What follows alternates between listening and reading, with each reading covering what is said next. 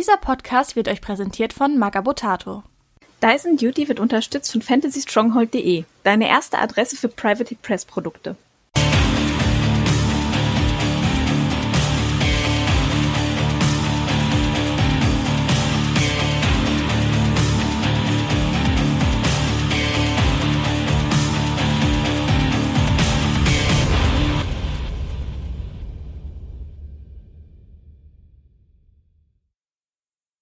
So, herzlich willkommen zu unserem ersten Faction Deep Dive. Wir dachten uns, äh, was können wir denn mal so als nächstes Thema im Podcast besprechen und haben uns überlegt, man könnte jetzt eigentlich die Zeit nutzen, um mal alle Caster aller Factions zu besprechen und dafür jeweils einen kompetenten Gast einzuladen. Den Anfang macht der Circle of Oberos. Dafür bin ich am Start, der Candy Trash AK Pascal. Die meisten werden mich jetzt schon kennen.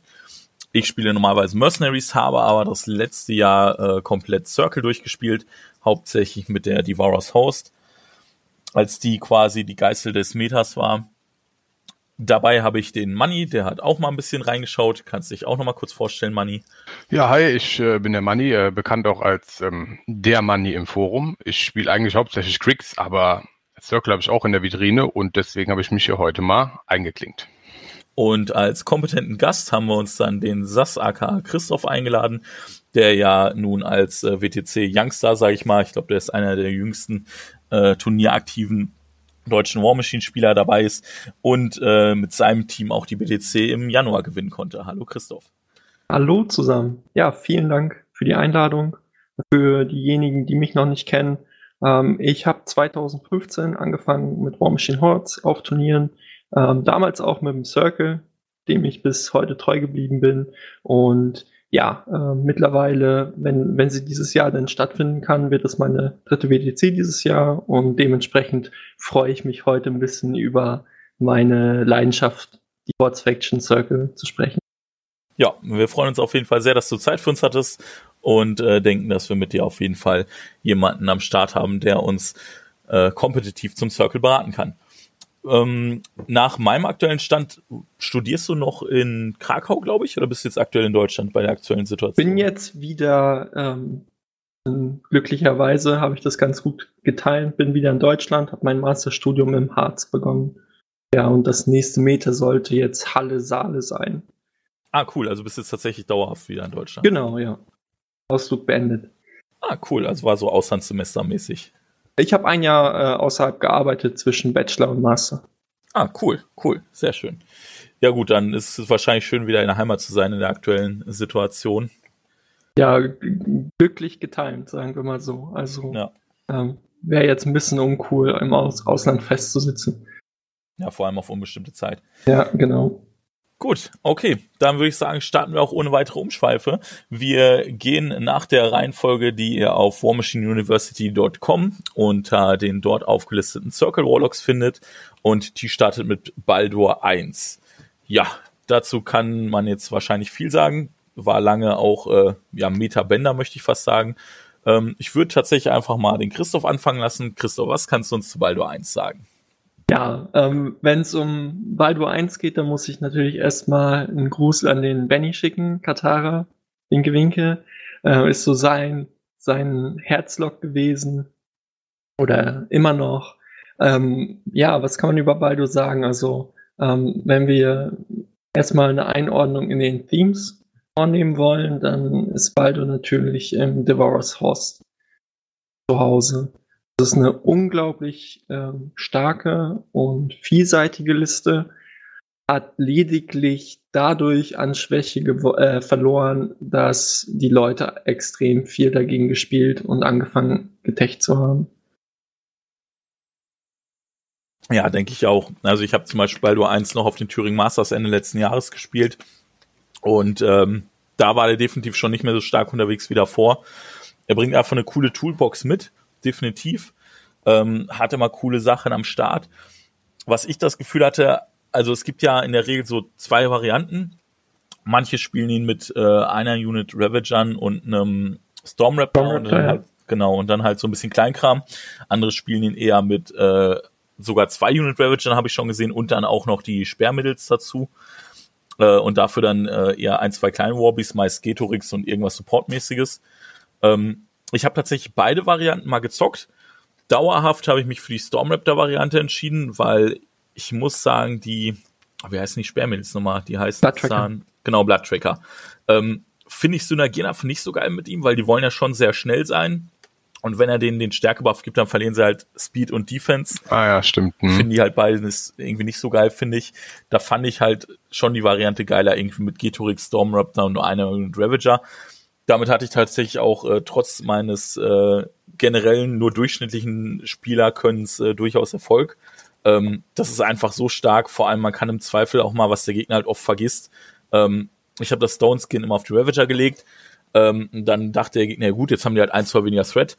Man kann den Stone Skin aber auch einfach zu Anfang der Runde fallen lassen und dann hat man den Gegner auf trotzdem doch wieder in der Threat. Das vergessen dann viele. Und auch äh, der Getorix synergiert einfach mega geil mit ähm, Baldo, da kann man das Stone Skin im Zweifel auch mal drauflegen und äh, ja, dann macht er einfach alles weg, meist auch schon ohne. Earthspikes, sein Spell, sehr situativ habe ich, glaube ich, nie gecastet. Rapid Growth hingegen habe ich, glaube ich, immer aktiv gehabt. Solid Ground sowieso, das finde ich Ravager einfach super. Und äh, ja, das war die Variante, die Baldo-Variante, mit der ich ganz gut klarkam und die ich auch bis heute solide finde. Ich glaube, die kann man immer noch spielen. Ja, also ähm, wäre jetzt nächste Woche ein großes Masters, dann wäre auch die Wahrscheinlichkeit groß, dass ich noch mit dem Baldo hinfahren würde. Ähm, wenn wir nochmal einen Schritt zurückgehen zur ähm, Stormraptor-Dynamik, nenne ich das gerne. Ähm, hier kommt es oft auf das Pair an. Also ähm, auf der letzten WTC wurde die Kombi Stormraptor Gatorix so ein bisschen gefeiert als Scorn-Konter. Ähm, wenn man sich die Statistiken anschaut, hat es allerdings nicht so wirklich funktioniert. Ich glaube, auch unsere Jungs ähm, haben ja, die, die Stormraptor Getorix Kombination einfach auseinandergenommen. Ich weiß auf jeden Fall, dass der Micha der Labla dagegen äh, siegreich gespielt hat mit seinem Saal. Ähm, was man sich als Circler mal fragen muss, wenn ich jetzt ähm, den Baldo 1 mitnehme, dann wäre das auf jeden Fall ähm, die Liste, die ich in Scorn spielen würde.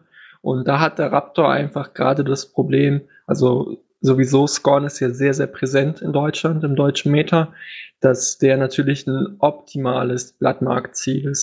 Also ähm, mhm. Wenn ich dediziert gegen Scorn techen würde, und das würde ich in dem momentanen Pairing, in dem ich Baldo sehen würde, dann würde ich ihn ohne Raptor sehen.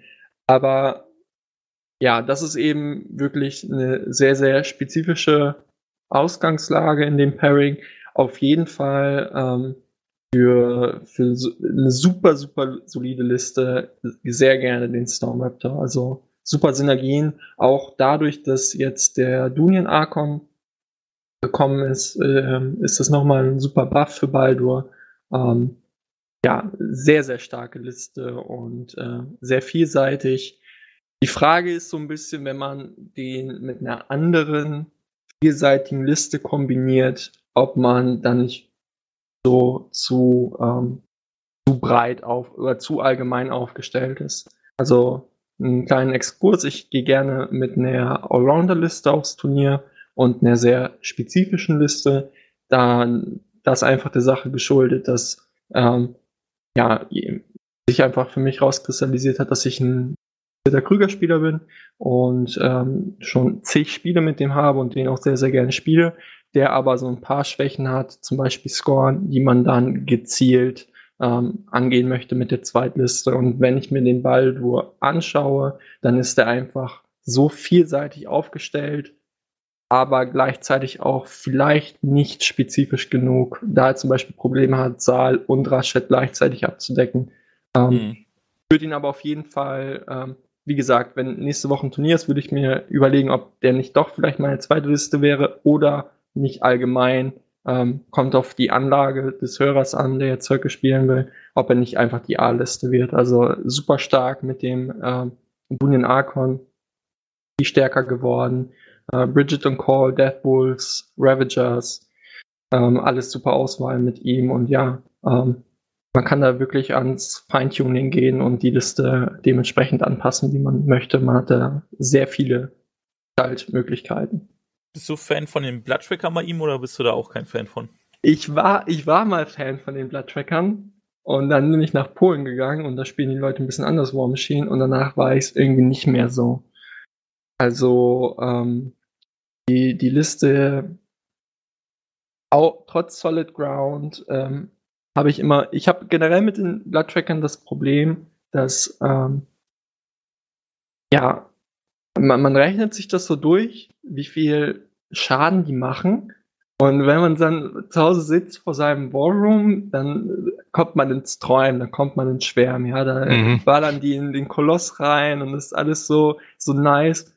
Wenn man das dann ähm, auf den Tisch spielt, ist das alles da nur noch halb so rosig. Da kommt mal eine Spray und äh, mhm. dann äh, ist die Reichweite dann halt auch doch limitiert von den Damen, sodass du auch nicht so viele, wie du ursprünglich gedacht hast, ranbekommst. Und ähm, Baldo hilft dir natürlich unglaublich ähm, mit Solid Ground, wo du die dann einfach auch äh, ja im Zweifel Base to Base stellen könntest, weil und sie die ja erschießt ja auch keiner mehr dann, ne? Mit dem Cover, ja, klar.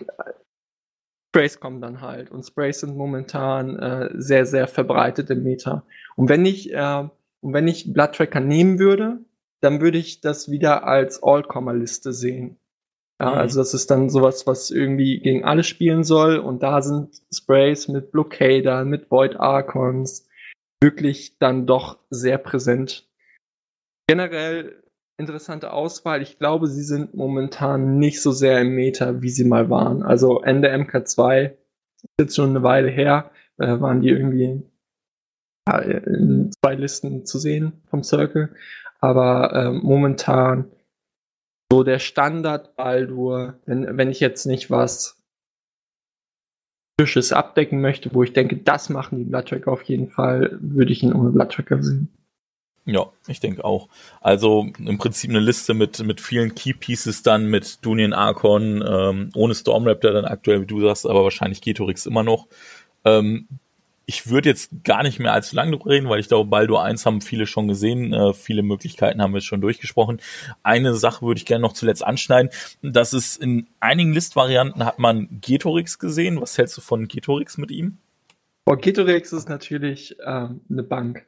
Man muss sich immer, man muss sich immer vor Augen führen, wenn man sich die Punktkosten anschaut, für ähm, 16 Punkte kriege ich einen Farrell und für 19 kriege ich einen Getorix. Und der Getorix bringt natürlich dann schon Utility mit, gerade, also der Bond zum Chromax sowieso, da ist er Pflicht, aber ähm, der hat einfach noch so ein paar Zusatzdinge, die sehr interessant sind.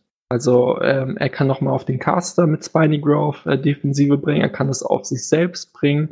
Ähm, er heilt sich nochmal gegen, wenn man das dann auf, also wenn du Rapid Healing mit äh, im Schnitt zwei Healing rechnest, dann sind das einfach nochmal zwei Armor mehr. Ja, dann kommt der einfach äh, on the stick, wenn er den Animus entspricht, auf 21 Armor. Es ist schon sehr gut.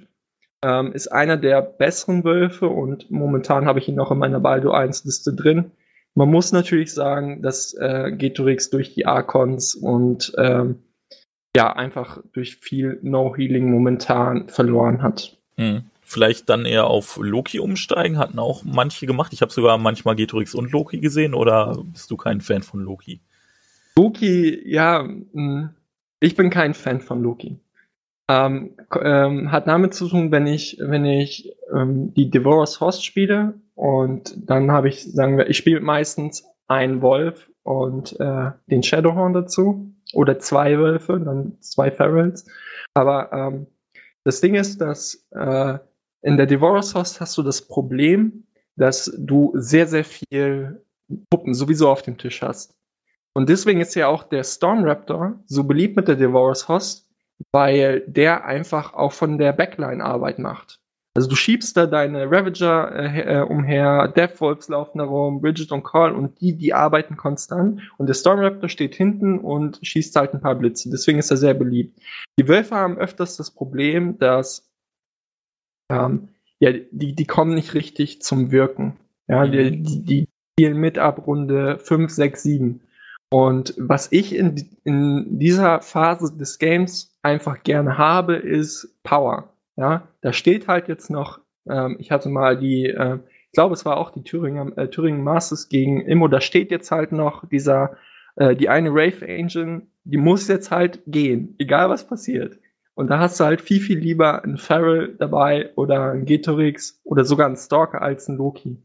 Ohne mhm. Zweifel hatte Loki interessante Mechanismen oder auch Interaktionen und ich möchte ihn, was die Utility angeht, gar nicht schlecht reden, aber ähm, ja, ich habe dann einfach gerne ein Gewaltpotenzial nach hinten in der Backline stehen. Mhm. Und dafür, dass das vier Runden vorher rum, dass der da rumsteht, musst du dann halt auch das Gewaltpotenzial bringen.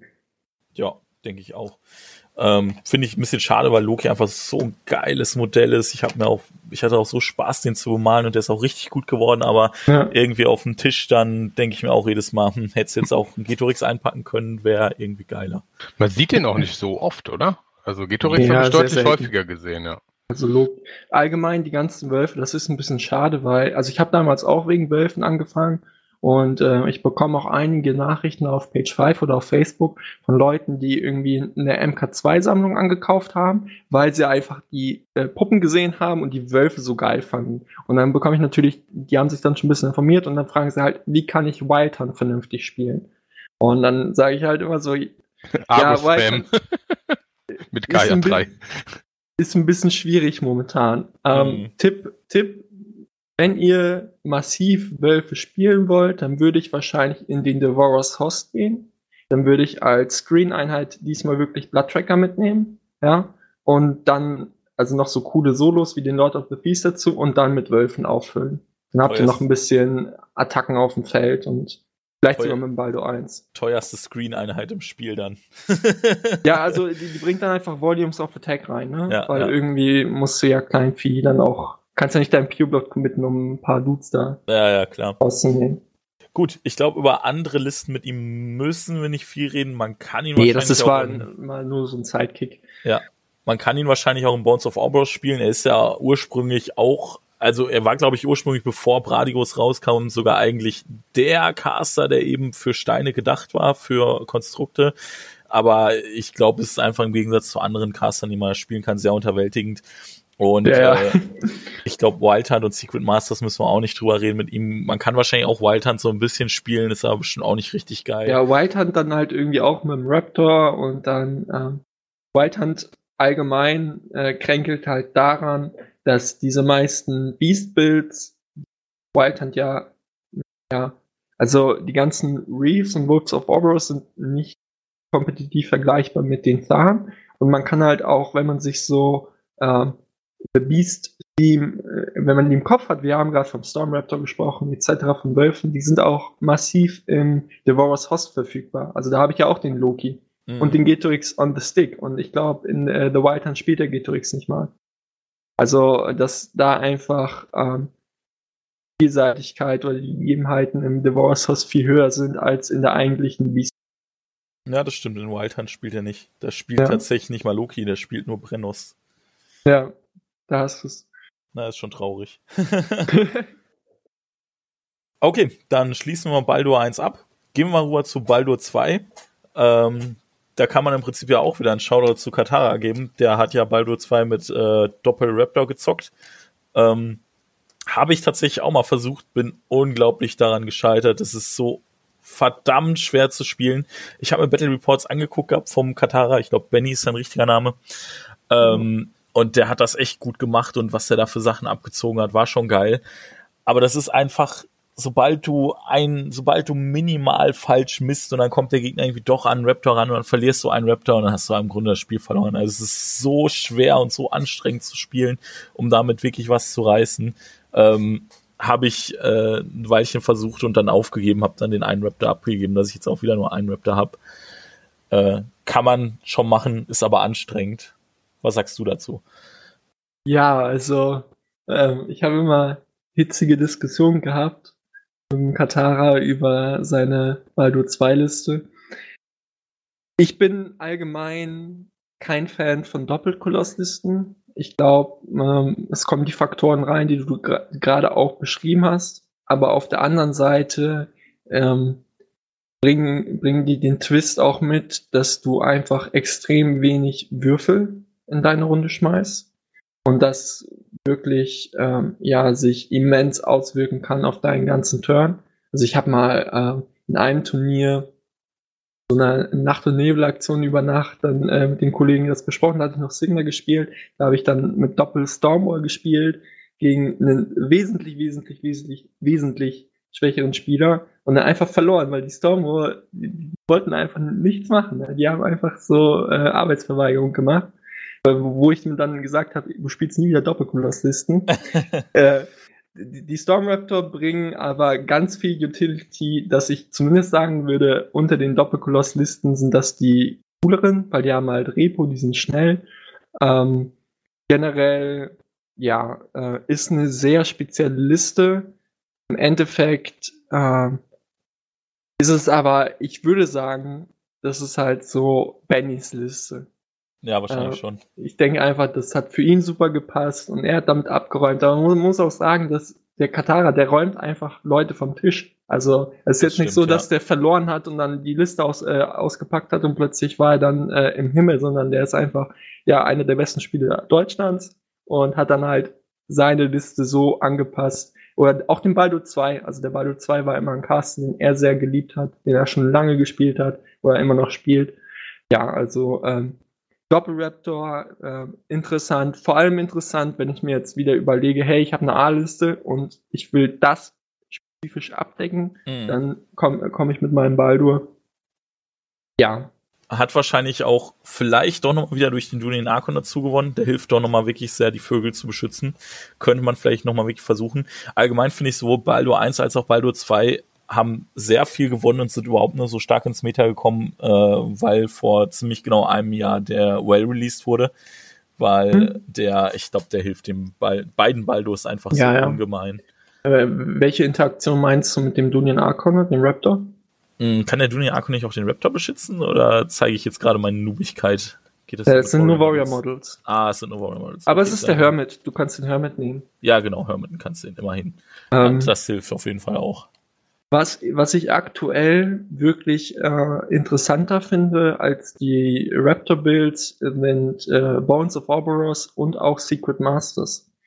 So, ähm, wir haben momentan ja den Fall, dass Blessed irgendwie aus dem Meta relativ verschwunden ist. Also Männer auf Minuten haben äh, eine Blessed-Theme, die sie aktuell wenig spielen. Ähm, du siehst einfach mein, meines Erachtens auch, also du siehst auch keine Purebloods oder so, also Blast ist irgendwie ja ein rares Gut geworden. Außer in Flame in the Dark, da ist alles Blast. ja, korrekt, stimmt. Dafür ähm, hast du jetzt halt mehr Grievous Wounds, ne? das hat sich deutlich so gekippt. Ja. Wo ich aber sagen würde, dass der Baldo 2 allgemein wieder interessant geworden ist. So einfach aus meinem Gefühl. Und auch wirklich in Bones of Ouroboros dann wieder vielleicht sogar mit einem Raw also den Armor 23 Colossus Spellward, ähm, den die Harvey auch nicht purificaten kann. Oder sogar in Secret Masters. Also wenn man äh, gerade wirklich nervig werden möchte, dann spielt man Baldur 2 mit, Dunien, äh, mit zwei Dunien Archons und da geht schon einiges. Und mit was würdest du ihn sonst in Secret Master spielen? Also Dunien Archons, klar, und dann? Also ich würde Valkyren nehmen, den Baldur 2, dann, ich habe, ich muss mal eben Kapsel. Ja, Secret Masters. Wir haben nämlich gerade im internationalen Circle-Chat darüber viel gedojot. Also ähm, Secret Masters, ich würde ihn mit Roth spielen, aber man kann auch auf jeden Fall die Guardian nehmen. Dann äh, gegebenenfalls Megalead oder ein Warden. Auf jeden Fall ein World Watcher, weil du in Secret Masters das Problem hast, dass dir die Sentries fehlen und du irgendwie das Szenario contesten musst. Man mhm. könnte auch die ambushen, ambushenden Krokus nehmen für drei Punkte. Gutterman, Husk heißen die, glaube ich. Mhm. Boah, sind ähm, noch richtig lästig, die Typen. Ja, ja. Well of Overalls, äh, Dunian Archon, am besten hätte ich zwei in dem Bild, äh, den ich gerade offen habe, sind nur, ist nur einer. Äh, Chuck Hermit, ähm, Lanissa. Lanissa ist ja für eine recht interessante Interaktion mit Megalith drin. Ähm, kannst nämlich einfach den Raw von Megalith vorstellen und dann dahinter die äh, Lanissa Haken, die Pathfinder verbietet und der Megalith halt der äh, Pathfinder nimmt und dann, ja, muss man mal testen, haben wir mal durchgesprochen, Valkyren noch drin. allgemein Secret Masters eine, eine Liste, die noch nicht so wirklich vom Meta entdeckt worden ist und wo wirklich viel möglich ist, meiner Meinung nach. Also wenn ihr man gerade irgendwie ein Secret Tech sucht, dann würde ich irgendwie in Secret Masters anfangen zu suchen. Ja, ich glaube auch, wir werden heute noch ein paar Mal tatsächlich auf Secret Masters Ja. zu sprechen kommen. Wenn man mir das vor einem halben Jahr gesagt hätte, als ich auch noch aktiv Circle gespielt habe äh, hab, äh, und mich schwer damit auseinandergesetzt habe, hätte ich denjenigen ausgelacht, wahrscheinlich auch alle anderen, weil Secret Masters echt so, so gar nicht kompetitiv möglich war. Ähm, ist jetzt aktuell, glaube ich, doch wesentlich anders im neuen Meter. Wahrscheinlich auch eben wegen den Dunen Archons, die leisten da, glaube ich, einen guten Anteil dran. Ähm, Ja, und der Hermit Zack Porn ist halt auch Genau, super. und der Hermit Sick Porn, der ist halt richtig Banane. Damit kann man dann auch endlich mal äh, die wunderschönen Modelle der Mist Rider auf den Tisch stellen. Ah, Und Reeds Ja. of Orboros. ja, also das sind halt die Sachen, die ich irgendwie gar nicht in Betracht ziehe, ehrlich Ja. gesagt. Ja, ist, ist auch zugegebenermaßen ein bisschen Wunschdenken. Die Modelle sind halt super schön, aber ich muss auch sagen, die sind viel zu teuer für das, was sie können, weil das, was sie können, ist einfach nicht viel, muss man leider ehrlich sagen. Also der, der, Prometheus, der hatte auf der letzten WTC Krüger in Secret Masters mit Doppeldruiden dabei und hat halt auch reihenweise die Leute vom Tisch gestellt. Aber auch so, ähm, wo ich sage, der Huf hat die auch vom Tisch gestellt mit der Standard-Bones-Liste. Also, Mhm. Ähm, ja. Ja, und du meinst wirklich Druids of Orboros und nicht Mist Rider. Nee, nee, die Mist Rider, ähm, die Spiel, ähm, ja, können wir vielleicht spielt der William Cruikshanks momentan bei der UNA 2.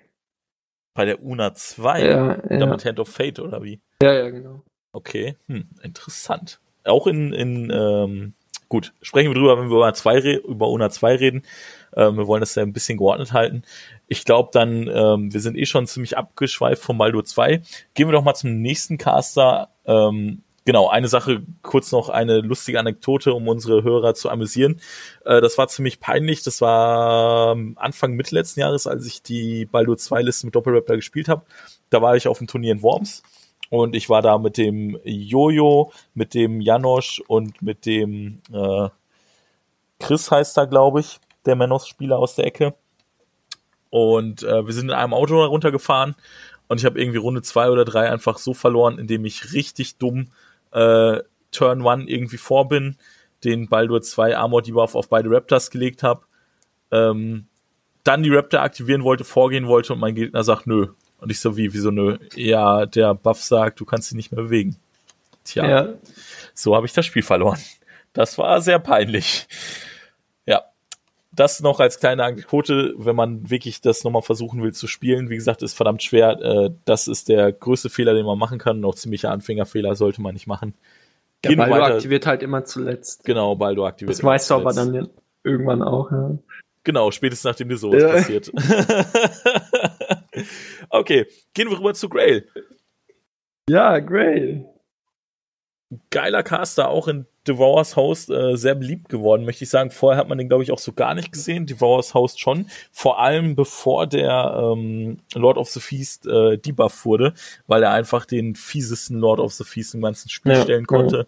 Also ich habe damit, glaube ich, mal auf fast 30 Zoll eine Assassination äh, Top of Two gemacht. Äh, hat mein Gegner so gar nicht kommen sehen. Äh, kann man echt bösartige Sachen mit anstellen. Auch immer noch nach dem Lord of the Feast Nerf, denke ich. Ja, bringt auch eine interessante Toolbox mit, kann Wolken entfernen, selber eine Wolke legen. Äh, Feed ist ganz interessant, kann viele Sachen gut spielen. Er hatte im Prinzip einen Pseudo-Warpath mit dem Feed, wobei man aber darauf achten muss, ähm, im Gegensatz zum echten Warpath können keine Fernkampfattacken das triggern. Also das geht nur auf Nahkampfattacken. Sollte man dran denken. Ja, ansonsten kannst du uns Ja. was zu Grail erzählen? Auf jeden Fall. Also ähm, der Thomas Stutaj, äh, polnischer Starspieler, wenn man das so sagen möchte, ist ein Riesenfan von Grail, aber der sucht sich halt auch immer so eher unbekanntere Caster und räumt dann eben die Leute mit einem Dark Horse auf, äh, Dark Horse auf den Turnieren ab. Generell ist halt, ja, wie du sagst, ähm, sehe ich ihn auch, oder aktuell sehe ich ihn nur in Devourer's Hoss und ähm, da ist es halt so, dass er eine Alternative zum Baldur 1 darstellt, weil er einfach ja, die Listen sehen sehr, sehr ähnlich aus. Er beschützt die Than auf eine andere Art und Weise, aber beschützt sie auch, zum Beispiel mit Stealth. Und ähm, ja, bringt halt auch viel äh, Stärke mit. es spielt sich so, dass man sich positioniert, positioniert und dann nimmt man den 20 Minuten Turn, um das Spiel zuzumachen. Ja. Also ähm, unglaublich. Ähm, würde ihn nicht mit der Haley 3 vergleichen, aber in der das, das Feed liest sich einfach, aber wenn man das auf den Tisch, was da überhaupt passieren kann, was man daraus machen kann, dann ist es auf jeden Fall schwerer Caster. Ja, definitiv. Also kann ich auch so bestätigen. Also meine Spiele mit ihm liefen auch immer so, so Turn 1, manchmal auch noch Turn 2, wenn der Gegner noch nicht in Turn war, äh, noch nicht in Reichweite war, weil er sich ein bisschen damit auskannte und ein bisschen weiter weggeblieben ist.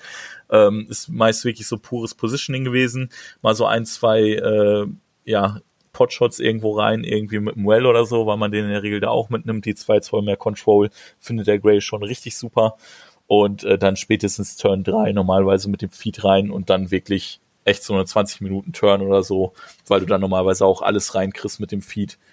Und danach habe ich aber auch das Gefühl, kommt nicht mehr viel. Also ich glaube, du musst das schon in der Feed-Turn wirklich den Sack zumachen und wenn du das nicht schaffst, dann ist die Sache, glaube ich, durch. Also dann das, glaube ich. Ja, du, du musst da schon richtig ordentlich vorarbeiten. Ja. Aber äh, also wo ich auch sagen würde, ähm, Grail ist aber, der, der honoriert das auch. Also Auf Grail ist so, so ein Caster, wenn du sagst, hey, ich mag das Modell.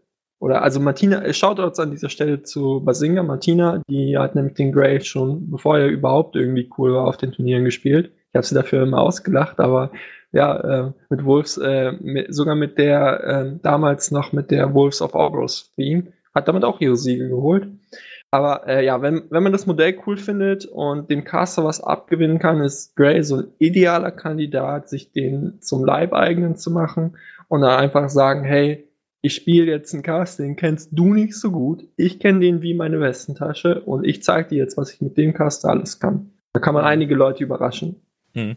Ja, das Coole ist ja auch, also zumindest ich hatte das Gefühl, den kannst du auch relativ schnell für dich selbst erlernen, weil er hat gar nicht finde ich jetzt so überwältigend viele Sachen auf der Karte stehen, aber die paar Sachen, die er da hat, die lernt man recht schnell und man, finde ich, lernt recht schnell, welche Möglichkeiten er hat. Also ich finde, man hat bei dem sehr schnell das Gefühl, man weiß sehr schnell, was er kann und was er nicht kann. Und das kann, da kann man einfach sehr gut einschätzen, was man jetzt machen kann, was man nehmen kann und was nicht. Äh, fand ich bei anderen Castern schwieriger, zum Beispiel bei äh, Wormwood oder so, da war ich auch von den Möglichkeiten nicht erschlagen und dachte mir nach, so, nach dem Spiel, so, ah, hätte es noch dies und das machen können oder so. Oder auch bei einem äh, Krüger 2 häufig. Ähm, bei Grail hatte ich nicht so das Problem. Also da hatte ich ziemlich schnell eigentlich raus, was, was eben geht mit dem und was nicht. Ja, und Grail geht für mich aber auch so also es gibt die verschiedenen Spielertypen. Noch einen ganz kleinen Exkurs hier an dieser Stelle. Es gibt dann halt so Caster wie den Wurmgott und den Krüger. Das sind halt, oder die Haley etc. Das sind Kontrollcaster. Die ähm, spielen, äh, verkrümeln sich so, dass sie nicht verrecken ja, und ko kontrollieren dann halt das Spiel auf ihre Art und Weise. Und dann gibt es noch Caster, die eher in die aktivere Schiene ähm, schlagen. Und da, da ist halt in dem Caster, in dem ganzen Rule-Setting mit eingepreist, dass die mitspielen. Konkret, die machen Arbeit. Die Iona gehört dazu, der Striker gehört dazu oder auch der Grey gehört dazu. Und die muss man halt ein bisschen anders spielen. Weil wenn, wenn ich den Grey so spiele, dass der ähm, hinten steht und einfach nichts macht, dann kann ich auch einen Control-Caster spielen. Ja, die, die haben ein besseres Feed, die haben eine bessere Spelllist. Ja. Aber wenn ich halt anfange mit meinem Combo Strike auch reinzugehen und dann den äh, Sprint und Sidestep zu nutzen, das wird unglaublich stark im Late Game. Und äh, ja, wenn, wenn einem diese Spielweise liegt, also dass man halt den Caster äh, nicht als Solo, das man wegschmeißen würde, weil sonst hätte man verloren, aber als wirklich starkes Solo betrachtet, also als aktive Ressource, die man einkalkuliert in, in seinen ganzen Turn hinsichtlich Schaden, dann ist Grey ein Caster für einen selbst. Ja, ich glaube, dann würde ich das auch abschließen. Andere Themes müssen wir, glaube ich, mit ihm auch nicht nee, drüber reden. Nee. Absolut macht, macht er gar nichts für, ähm, die Themes machen auch nichts für ihn. Nächster Caster mh, hm, ist die Frage, ob wir uns jetzt sehr lang oder sehr kurz darüber unterhalten, weil das ist nämlich Iona und ich glaube, die hat wahrscheinlich jeder über, weil die war einfach lange absolut top-notch. Hat alles gewonnen, ist von allen gespielt worden. Ja. Ähm, ja, also ähm, wie gesagt, ich habe gerade ein Plädoyer für aktive Caster gehalten. Iona gehört dazu. Ja. Ähm, gibt viele, oder ich denke auch, dass sie nach dem Nerf noch ähm, sehr, sehr gut ist und auch, ähm, ja, bisschen, bisschen unfair behandelt wurde in der Hinsicht, dass die Leute sie nach dem Nerf einfach weggeschmissen haben. Ich glaube nicht, dass es, also diese, diese Reaktion dem Nerv angemessen ist. Ist aber auch so, dass sie jetzt nicht mehr, also sie, sie war immer ein geradliniger Caster und da arbeitet das einfach behindert gut. Jetzt ist sie halt ein bisschen fairer, wo die Circle-Spieler einfach sagen, hey, ich spiele lieber unfair. Das denke ich. das kann gut sein. Also was ich halt auch glaube, dass viele zu dem Zeitpunkt zumindest einfach auf diesen Doppel-Ravager-Listen hingen. Und nachdem Phantasm genommen worden, fand zumindest ich einfach nicht, dass die Doppel-Ravager noch gut unterstützt, weil sie einfach nur noch eine Unit gut delivern konnte. Und, ja, ähm, sie, sie ist jetzt halt gegen Range Game nicht mehr so gut und ja. ähm, wurde halt gerne als A-Liste in A-List gespielt und das geht jetzt halt nicht mehr. Ja, ganz genau, sehe ich auch so.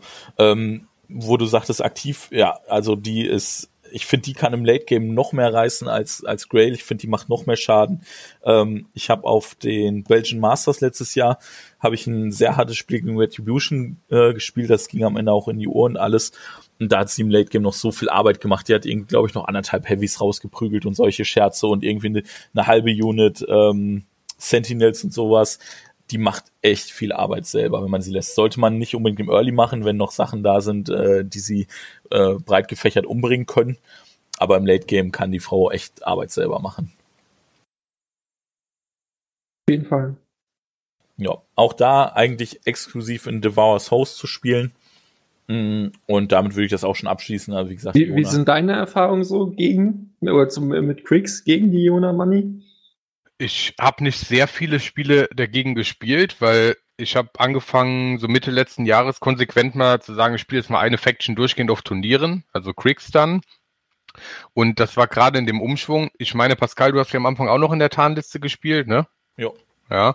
Und dann kam so der um Umschwung und mittlerweile sehe ich meistens äh, Steine in irgendwelcher Kombination. Also Tarn, also sie sind ja nicht verschwunden. Ich habe sie nur nicht oft als Gegner gehabt. Und ähm, naja, es ist halt nicht mehr so automatisch gesetzt, habe ich so das Gefühl. Deswegen, also natürlich die, hat die Jona ein enormes Schadenspotenzial, ne? so in der Rafid-Runde. Also ähm, ich habe schon böse in Erinnerung, aber ich kann da sowohl mit der Skarre als auch mit dem Licht eigentlich gegen spielen. Also ich habe mit beiden, denke ich, ein Spiel und das. Ja, ja. auf jeden Fall. Ich denke, mit der Skarre ist es sogar noch besser. Gerade wegen dem Grievous Wounds und die ganzen Tarnen, die möchten natürlich äh, ihr Hyper Regeneration haben, haben die, glaube ich, ne?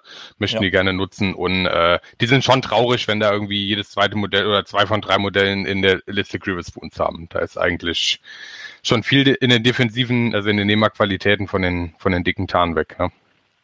ja. Gut. Ähm, Iona haben wir jetzt ein bisschen besprochen, haben die, denke ich, ganz gut wiedergegeben. Äh, wie gesagt, die meisten werden sie wahrscheinlich auch kennen, solange wie die Top-Notch im Meta war. Wahrscheinlich hat jeder irgendwann mal dagegen gespielt. Mhm. Gehen wir rüber zu einer Casterin, die vielleicht für viele Circle-Spieler so ein bisschen, ja, ja, wie, wie soll ich sagen, schon so ein bisschen Liebe ist wahrscheinlich und vielleicht auch der erste Caster, aber es einfach nicht reißt. Das ist nämlich Kaya 1, der Battlebox Caster aus MK2. Möchtest du dazu was sagen? Ähm, ja, also ähm, ich habe es in meiner Vorstellung schon gesagt. Ich spiele seit Turnieren 2000, auf Turnieren 2015, spiele das Spiel seit 2014, habe mit Circle angefangen, habe zwei Kayas zu Hause liegen und die sind nicht mal zusammengebaut. Also, äh, du könntest hier, glaube ich, auch jeden anderen hinsetzen und der wird dir mehr erzählen können über die Kaya 1 als ich. Also, äh, wenn, ich. Ich, ich mache das regelmäßig, dass ich einfach die Caster mal durchgehe und so brainstorme, was, was man damit machen kann. Und Kaya 1 ist halt immer so. so Kommt man auf keine richtige Idee. Ne? Und, ja. und denkst dir halt, nee, das machen wir jetzt nicht. Ja, ja, ja. Und dann bist du auch fertig. So, ja, Thema genau. beendet. Also es gibt ein paar Leute, die, die tatsächlich echt in äh, Devour's House gespielt haben, also sie haben, okay, Occultation of New and Ravager ist ganz cool, ähm, Spirit Fang kann man, äh, Spirit Fang sag ich schon, ähm, Spirit Door kann man mal so ein Loki, der reingegangen ist, mit zurückholen oder so.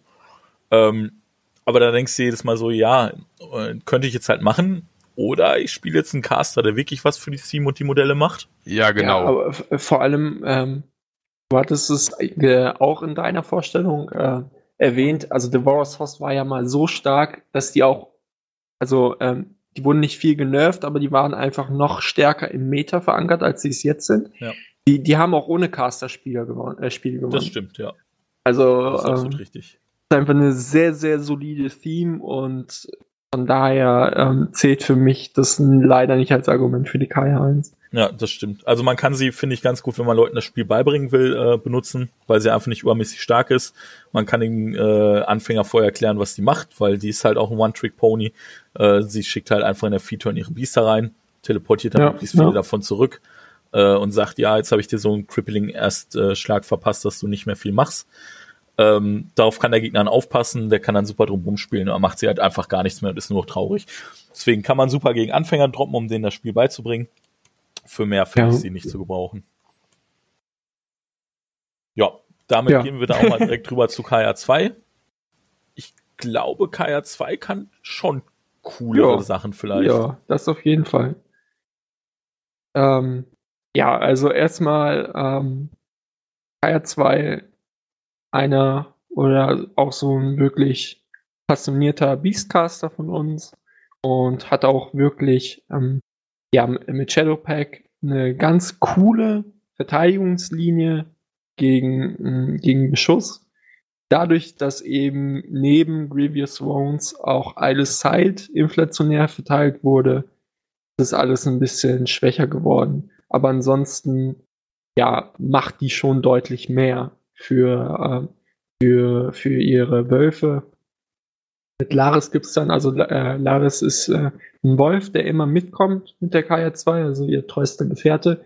Da gibt es schon ganz coole ähm, Interaktionen, dadurch, dass man eben Dogpile über den, den Laris channeln kann. Dogpile ist so eine abgeschwächte Version von Stranglehold. Und ja, also ähm, fand die, die Kaya 2, die macht solide Dinge für Wölfe und ist einfach also auch nicht schlechter Beastcaster, kränkelt daran, dass Wölfe schlecht gepreist sind und sie eben halt auch Schwierigkeiten hat, äh, auf Szenario zu spielen. Also auch sie wäre so ein Kandidat für eine Divorce Host Liste mit Beasts und äh, Blood Trackern. Einfach um noch irgendwie im Szenario was zu haben. Mhm. Darum macht sie halt dann nicht die Blood Tracker Blast Immun, weshalb die Blood Tracker halt sterben wie die fliegen und sehr teuer sind. Also ähm, ja, ein cooler Caster macht coole Dinge. Ähm, kränkelt so ein bisschen daran, auch an diesen ganz krass breiten Szenarien. Ja, das magst du ja auch überhaupt nicht.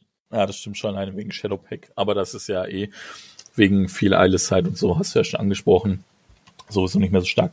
Äh, ich glaube, du meintest gerade als Spell Muzzle. An enemy, war, an enemy walks ah, ja, damage ja. by muzzle ja, cannot genau. advance towards spellcast for run round. Äh, Dogpile, Dogpile ist ganz cool, weil im Prinzip Dogpile ist das Hunters Mark, ja genau. Das geilere Hunters Mark, weil du damit sogar äh, Forest und Cloud Effects ignorieren kannst, wenn ja, du das Charge und plus zwei Inch Movement kriegst. Also die Sache ist, wenn du das schaffst, auf den gegnerischen Caster zu channeln, dann ist er eigentlich tot. Wenn der Gegner kein äh, super schlechter oder unerfahrener Spieler ist, wird es aber einfach nicht passieren, weil er genau das weiß. Das ist im Prinzip ihr einer Trick. Im Moment ist sie im Prinzip so ein bisschen One-Trick-Pony das ist, was sie kann. Und wenn man das weiß, äh, lässt man es einfach nicht zu und dann gewinnt die auch nicht. Ja, eine, eine Anekdote hier auch. Also ähm, früher hatten die äh, hatte zum Beispiel hatten Getorix und äh, Farrell und Pureblot, äh, der, der kann sich Ghosty machen, aber die hatten keinen Pathfinder. Da war Dogpile natürlich, ähm, also es wurde dann im CLD geändert, aber da war Dogpile natürlich dann auch so einfach nochmal ein stärkerer Spell. Ja. Ja, ansonsten kann man noch erwähnen, dass sie selber tatsächlich ein, ein relativ starkes Assassination-Potenzial hat, weil sie sich einfach, ähm, ich muss gerade nochmal gucken, konnte sie sich nicht irgendwie zu Laris teleportieren? Ja, ja. Ja, genau, sie kann sich zu Laris teleportieren. Oder umgekehrt auch, ne? Genau, also oder wenn der. Hund den Animus benutzt, kommt er zu ihr und wenn sie den Animus des Hundes benutzt, kommt sie zum Hund. Genau, also man kann im Prinzip den äh, Hund zum gegnerischen Caster rennen lassen, sie den Animus casten lassen und dann mit äh, Flank Friendly Faction Wobbies auf dem gegnerischen Caster rumprügeln. Äh, ist, klingt ganz geil in der Theorie. In der Praxis bedeutet das aber, dass sie ähm, schon den Animus Cast hat für, ich glaube, zwei. Das heißt, sie hat nur vier von ihrem Stack übrig. Und ähm, ja, mit Grundmat 6, glaube ich, dann 8. Und äh, Power 11 Weapon Master. Hm. Hm. Hm. Ja, so lala.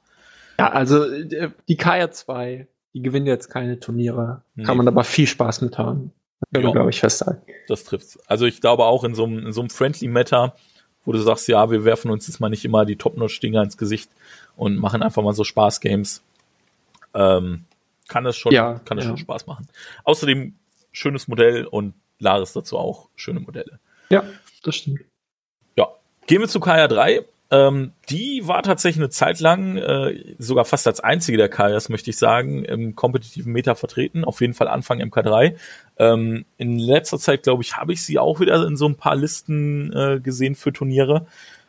Ja, der einzige Synergy-Caster für lebende Wobbies von uns.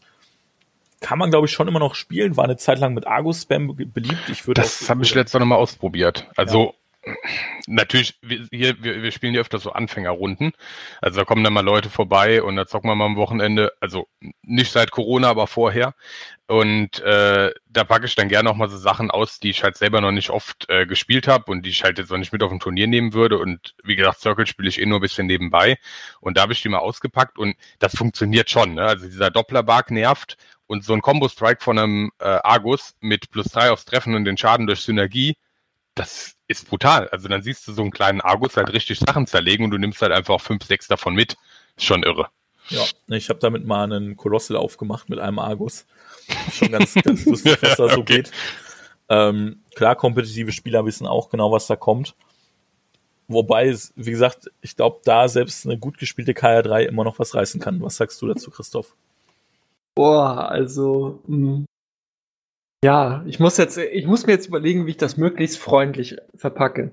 ähm, also ich finde ich find die schon legendär schlecht. Und ich finde auch die Argusse, Agi legendär schlecht. Echt? Ich meine, so die, die, die Köter, die kommen Base neuneinhalb. Neuneinhalb Zoll. Die haben Speed 6, Charge 3 und ein halbes Inch. Ich habe gerade nochmal nachgeguckt. Das ist halt so beschissen. Und wenn ich schon das Phantasmark drauf mache, dann komme ich elfeinhalb. Ja, das ist halt. Ähm, es gab auch prominente Spieler, die das auf Turnieren gespielt haben in Deutschland. Sind äh, mit meiner Meinung nach mit dieser Meme-Liste dann leider auch gescheitert. Ähm, für, mi für mich krankt sie einfach daran, also dieses ganze Synergy-Konzept passt einfach für Hordes nicht so richtig. Äh, wir haben, also Synergy sehe ich bei so Sachen wie Kador, bei Slayern, ja, ähm, mit dem Virus, bei Elfen, bevor die Tridents kamen, war das auch einfach sehr beliebt, weil die haben einfach solide Auswahlen, die weit kommen, die man mit äh, Synergy hochpumpen kann. Aber wenn, wenn wir uns äh, beim Circle die Auswahlen anschauen, dann, also selbst der Shadowhorn, der ist einfach schlecht dafür, den auch mit Synergy hochzupumpen. Der, der, der, Synergien passen da überhaupt nicht. Und wenn, wenn dann mir halt, äh, also ähm, auf der äh, deutschen Meisterschaft, die ich gewinnen konnte, habe ich in Runde 2 neben, äh, neben einem Tisch gespielt, wo, wo ein sehr guter Freund von mir mit dem Raschet gegen eine Hundeliste gespielt hat. Und das war halt, ich habe das nur im Augenwinkel gesehen, aber wie, wie das einfach Tontaubenschießen war auf diese Hunde. Ähm, ja, weiß ich nicht. Wenn man das mal, ähm, also Mani hat es gerade gesagt, in so einer ähm, Spaßrunde das machen möchte, an, auf jeden Fall feuerfrei. Ich meine, wenn du so viele Hunde auftreiben kannst, dann gönn dir den Spaß. Die gibt's ja überall umsonst Ja, dazu, so Ja, ja, ungefähr. genau. Ich weiß Jeder- nicht, wie viel, ich habe fast ein Dutzend von. Ja, jeder So, Circle-Spieler äh, hat zehn Stück im Schrank liegen, nach dem Der- Motto. Kann, kannst du deine Staffel ruhig aufbauen, aber ähm, ja, ich würde auf jeden Fall davon abraten, sich die Dinge, also irgendwie Geld dafür zu bezahlen, sowieso. Aber ähm, meine Zeit wäre mir da ein bisschen zu schade für. Leider. Also ähm, ich finde gerade die Kaya 3 als Modell richtig cool und Ja, als sie released wurde, ja, Herz auch so ein bisschen höher geschlagen. Weil, also ich meine, es ist eine Casterin, die auf ihrem Wolf reitet. What the fuck? Ne? Ja, du willst halt Circle-Spieler cool. einfach spielen. Aber ähm, für, für mich fehlt da einfach auf der, weißt du, die, die wäre so ein Kandidat für Warpath. Also wir, ja, das wir kommen stimmt. dann Die noch zu, Warpath dringend, ja. wenn die Warpath hätte, dann, wär, dann hättest du mich dabei. Ja, die hat, äh, dann könnten wir da mal Sachen ausprobieren, aber ähm, ja, es ist einfach in jeglicher Hinsicht schlecht. Also ich habe gerade so die, die äh, Köter auseinandergenommen, aber auch ähm, die Wölfe, ja. Also ohne irgend, also Ha- Hunters Mark kann man natürlich immer anbringen oder also als Argument heranziehen, aber Hunters Mark ist für mich in dem Sinne kein richtiges Argument, weil die ganze Faction Zugriff drauf hat. Also Mhm. wenn ich über einen Caster spreche, dann brauche ich nicht sagen, ja, aber ja, mit Hunters Mark helfe ich aus. Dementsprechend, ähm, ja. Ja. Die Argusse sind halt defensiv recht gut bei ihr, ne? Also, wie gesagt, auf dem Turnier habe ich es noch nicht gespielt, aber so, äh, die haben, ich glaube, eine Grunddef von 14. Dann hat die Kaya Fog of War, was natürlich schon mal ganz nett ist. Die gehen die auf Concealment ist 16. und- In der Feed gehen die auf 18. Das ist natürlich, also, die sind Ja. schon stabil dann, ne? Für so ein Sechs-Punkte-Beast. Aber dann muss ich ja immer noch mich so hinstellen, dass ich in der nächsten Runde mit meinen neuneinhalb, gegebenenfalls elfeinhalb dann richtig Arbeit mache, weil mein Feed ist schon raus. Also ich Ja. bring, ich, ich, ich feede nur, um so in Position zu kommen, dass ich nächste Runde was machen kann. Ja, ja, Dann- stimmt schon. Dann ja. stehe ich so offensiv, dass ich deine ganze, deine ganze Armee tanke und dann, dann kommt der Dopplerbug. Und Ja, dann ja. hast du verloren. genau so läuft das Es, auch. es macht halt wirklich Bock, ne? Also ich erinnere mich an das letzte Spiel, das war gegen einen Scorn-Anfänger, der wollte aber 75 Punkte spielen, hatte dann so eine Rashad-Liste, aber jetzt halt nicht mit Supreme Guardians und sowas, sondern das war halt so alles Mögliche drin.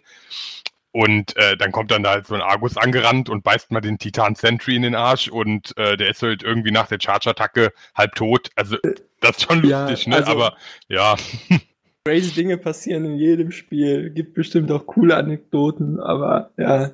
Ähm, Ja. Ich glaube, wir schließen das ab mit Ja. Kaya 3 äh, ist ein Meme. ja, Ist, ist leider so. Die ist eine Meme-Casterin. äh, alle Memes, alle Meme-Caster, alle Meme-Listen funktionieren dann und wann, sonst gäbe es sie nicht. Ähm, aber ja, mehr auch nicht. Gut, ähm, kommen wir zu Chromic 1. Zu dem kannst du uns wahrscheinlich schon mehr sagen, weil Ja. äh, der war dein Finalcaster, der hat dir die WTC quasi gewonnen. Ja, äh, also ähm, uns, dem Stirnackenkommando. Aber ähm, ja, viel Liebe von mir für Chromic 1 ist erstmal der Caster. Ähm, also ich habe damals äh, Tabletop mit Warhammer angefangen, wie eigentlich jeder. Und ähm, in, in der Spielergruppe, in der ich eben damals angefangen habe, war eben auch War Machine Watts vertreten und einfach so aus ja, von, vom anderen Raum mitbekommen, habe ich mir mal online die Puppen angeko- äh, angeguckt und dann bin ich halt eben beim Circle gelandet und im Endeffekt habe ich Circle angefangen wegen den Feral Warwolf und Chromac.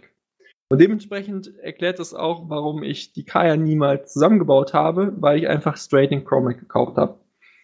Und dementsprechend viele, äh, viele positive Erinnerungen mit dem Caster verbunden und ja auch eben ein, einer der größten Erfolge meiner War Machine Karriere, äh, das Gewinnen der BTC. Ähm, der Signature Spell von Chromac, wir haben gerade schon bei Kaya drüber gesprochen, ist Warpath. Warpath ist unglaublich stark. Ähm, wer mal mit TK gespielt hat, der weiß, wie stark TK ist.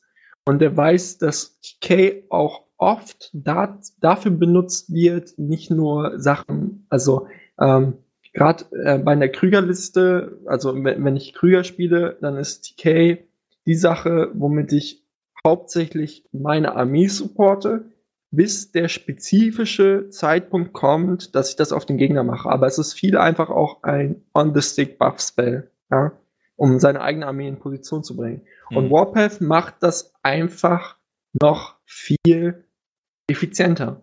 Und ähm, gewisse Listen funktionieren so mit Warpath einfach noch besser, als würde ich ihnen TK geben. Einfach, äh, was da für Dynamiken äh, entstehen auf dem Tisch, was für Threat Ranges entstehen dadurch, aber es, es kommt auch auf so Sachen an, wie äh, den Warpath als Reposition zu nutzen. Ja, ist äh, einfach ähm, unglaublich stark und wenn man so schon eine Affinität zu Grail entwickelt hat, dann kann man auch auf jeden Fall sich den Comic anschauen. Warpath macht einfach viel Spaß zu spielen. Da, ähm, äh, in Addition ist halt ähm, Bestial ein super starker ähm, ja, Denial-Zauber, einer der besten Spiele. Dadurch, dass der Well jetzt auch eben kam, ist es noch massiver geworden. Ja, 16 Zoll Bestial ist schon ziemlich. Ja. Ähm, also einfach super stark, verhindert zu viel, äh, super viel Zeug, was einfach auf deine Armee kommen würde. Und er hat noch nebenbei einen Armor-Buff. So, ähm, ich, wenn ich über Chromac rede, dann ist da immer viel Leidenschaft hinter, aber ich bin auch in gewisser Hinsicht traurig, weil ich wüsste, wenn der Mann ein richtig, oder wenn der zumindest ein B-Feed hätte, ja, Ja. dann wäre er richtig am Start. Also ich würde sofort das Feed vom Chromac eintauschen gegen Kajas Feed. Das Ich viel, glaube, viel, viel, viel besser. Ich glaube fast, man wird sein Feed gegen fast alles eintauschen. Ja, also, Also, ähm, ich habe äh, ich habe mal gefeatet. Das äh, ist auch auf YouTube, auf den polnischen Teammeisterschaften, da habe ich gefeatet, um, also ich habe äh, Warpath, White Aggression äh, und ähm, den Bioware Resolve aufrecht gehalten, wollte dann Bestial casten, also sind wir bei sechs und dann habe ich gefeatet, um mir drei Transfers zurückzuholen. ja, Also- genau, das macht man in der Regel so. Ja. Ähm, ist halt wirklich schon ein bisschen. Ja, es ist sehr schwach. Also man, man kann noch, wenn sich äh, jemand in 13 Zoll vom Chromac hinstellt, so, so, so, ein halbes Hemd wie ein Striker, dann kann man da hinspringen und den noch äh, dann mit quasi 14 Fury eine verpassen, aber das passiert super selten und der Chromac hat auch, ähm, der hat auch mit 15, 14 solche Stats, wo du sagst, hey, der hat eigentlich schon Angst. Wo wir dann jetzt auch dabei wären, ähm, dass ich Valkyren unglaublich gerne spiele mit dem Chromac, weil, ähm, also auf der BTC habe ich, ähm, ähm, also ich würde sie immer noch straight so spielen. Es kommt nur halt drauf an, ob sie ins Pairing passt. Ich habe den in, in der Bones of Orboros gespielt und da entstehen richtig, richtig coole Interaktionen äh, mit dem Chromac. Also erstmal können wir dadurch, dass wir den Bond haben, den Getorix ins Boot holen. Der Getorix, wir waren vorhin schon bei 21, wenn wir das Healing umrechnen. Mit dem Environable Resolve geht er halt auf 23. 1423 ist halt schon eine super Statline, wenn der Gegner nichts gegen Upkeeps oder Angmi dabei hat. Also macht einfach super viele Dinge. Der Bond hilft ihm auch. Also mit Overtake ist er nochmal viel besser. Overtake mit Warpath in Kombination, da, da passieren krasse Dinge auf dem Tisch. Ja. Gerade wenn du äh, aus, ähm, dir aus dem Well dann noch, oder also du hast eine Liste oder du holst dir aus dem Well noch den äh, Blackclad mit Hunters Mark, da ähm, kannst du schon dem Gegner coole Zahlen nennen. Ja, ich habe in der Kombi habe ich mal, äh, also Comic 1 Getorix, äh, Hunters Mark, ähm, habe ich dem Gegner mal, äh, das war ein Zwergenspieler, und ich habe dem in einer Runde mit derselben Getorix-Aktivierung ähm, eine, eine Toilette genommen, hier so ein äh, Siege-Crawler und irgendeinen Heavy. Ja, Das hat der ja. Einfach alleine gemacht, weil er so weit kam, es ist so krank. Und also äh, neben es tatsächlich machen, ist in, die, in, in War Machine immer ein immenser Vorteil, ähm, eine hohe Zahl nennen zu können. Ja. Wenn dein Gegner dich fragt, wie weit kommst du, und du kannst ihm eine hohe Zahl nennen, ohne dass du ihn anlügst, ist das schon einfach immens stark, weil Ja. du ganz viel einfach, was nicht vorkommt, weil du Ja, diese hohe genau. Zahl nennen konntest. Einfach, einfach diese, einfach diese psychologische Komponente, Genau. dieses, er, er könnte jetzt. Wobei ich Ja. das Beste finde, ist nicht, wenn du eine hohe Zahl nennen kannst, sondern wenn der Gegner fragt, ja, wie weit threatest du? Und du sagst einfach nur ja. Egal, wo du stehst, ich threate dich überall. Einfach ja. Ja, das, das kenne ich, wenn ich Guest v 3 spiele mit Slayer Spam Mobility und dann stellst du dich, fängst du an, stellst dich halt in die Mitte des Spielfelds und der Gegner sagt, ja, wenn ich mich jetzt drei Zoll aus meiner Aufstellungszone rausbewege, kannst du alles chargen, oder? Äh, ja. Ja, aber das, das ist ja noch fast handsam. Also ja, das ist anstrengend, aber es gibt ja noch viel krassere Sachen, eben wie zum Beispiel die Chromac äh, Getorix-Kombi. Ja, mit Overtake geht's ja halt schon wirklich weit. Also, ähm, ja, wie gesagt, wir, wir haben, wir sind in der Bonds of Operas und haben aber den Getorix dabei. Was schon mal richtig cool ist, weil wir haben eine diverse Liste am Start. Und dann füllen wir das jetzt einfach mit Guardians auf. Und Guardians sind halt die, äh, ja, die Laster im Circle, die langsam sind und aber viel aushalten und hart zuschlagen. Und mit, mit Speed 4 sind die halt aber leider richtig, richtig langsam. Mit Warpath können wir da aber einfach ihre Schwäche ausmerzen. Ja. So, dann sind die halt quasi Speed 7. Im Port sogar noch weiter. Also ich porte 8, ähm, Warpath, dann sind wir bei 11, Reach 12. So. Das sind dann halt schon ganz andere Threat Ranges für Biester, die halt 35 Boxen haben mit Armor 20. Und das reicht für sehr vieles. Ja, das sind halt, äh, sind halt schon fast äh, Cardo-Heavy-Sets, ne? Ja, ja, sind sie. Ja, das Und ist halt schon ziemlich nice. Da wird man als Cardoraner schon neidisch.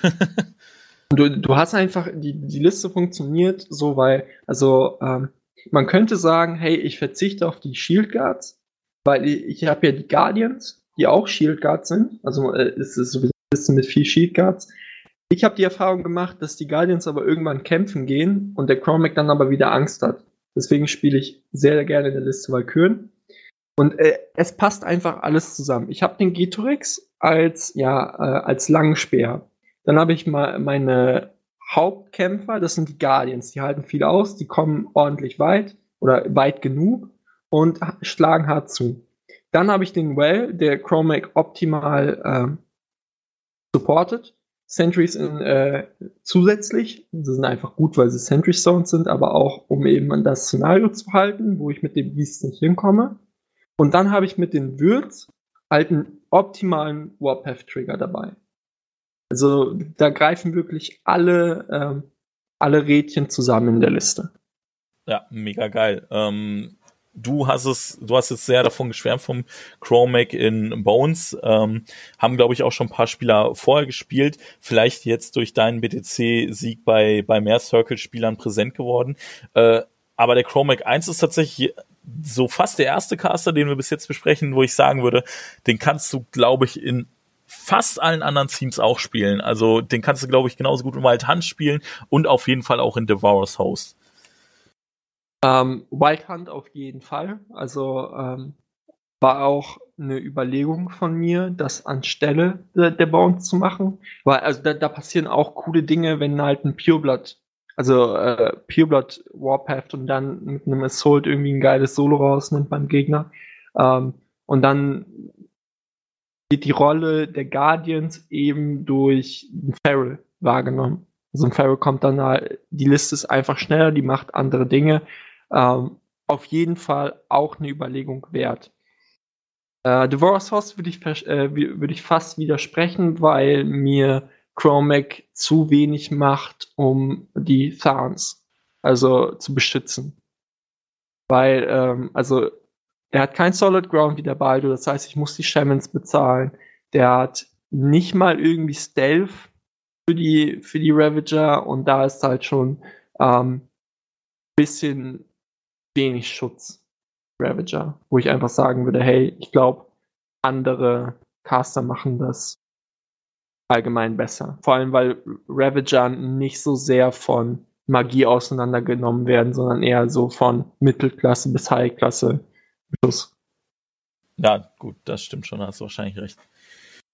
Ich glaube, damit haben wir Chromac 1 ja, wahrscheinlich. Viel Liebe, viel Liebe für Chromac. Ja, größtenteils schon beleuchtet. Willst du noch irgendwas Bestimmtes dazu sagen oder hast du dich äh, ausgequatscht? Ja, ähm, äh, wenn, wenn, wenn die Zuhörer nach irgendeiner neuen Muße suchen, irgendwas Coolem, was man, ja, ähm, also ich fand, all, oder ich finde allgemein diese Vorstellung davon ziemlich cool, mal Wölfe und die Konstrukte eben zu mischen. Ich glaube, ähm, das funktioniert mit dem Chromac einfach super und ähm, die Zillisse, die Zillisse, die ich da gespielt habe, die würde ich auch einfach jetzt wieder so auf Turnier nehmen, ohne Probleme. Ja, cool. Dann äh, wir werden nachher äh, am, am Ende werde ich noch mal so ein paar Sachen mit dir besprechen, oder so ein paar allgemeine Kombinationen, wie du aktuell Circle im Meta siehst, nachdem sie letztes Jahr äh, definitiv äh, Platz eins waren, mhm. dieses Jahr wahrscheinlich nicht mehr.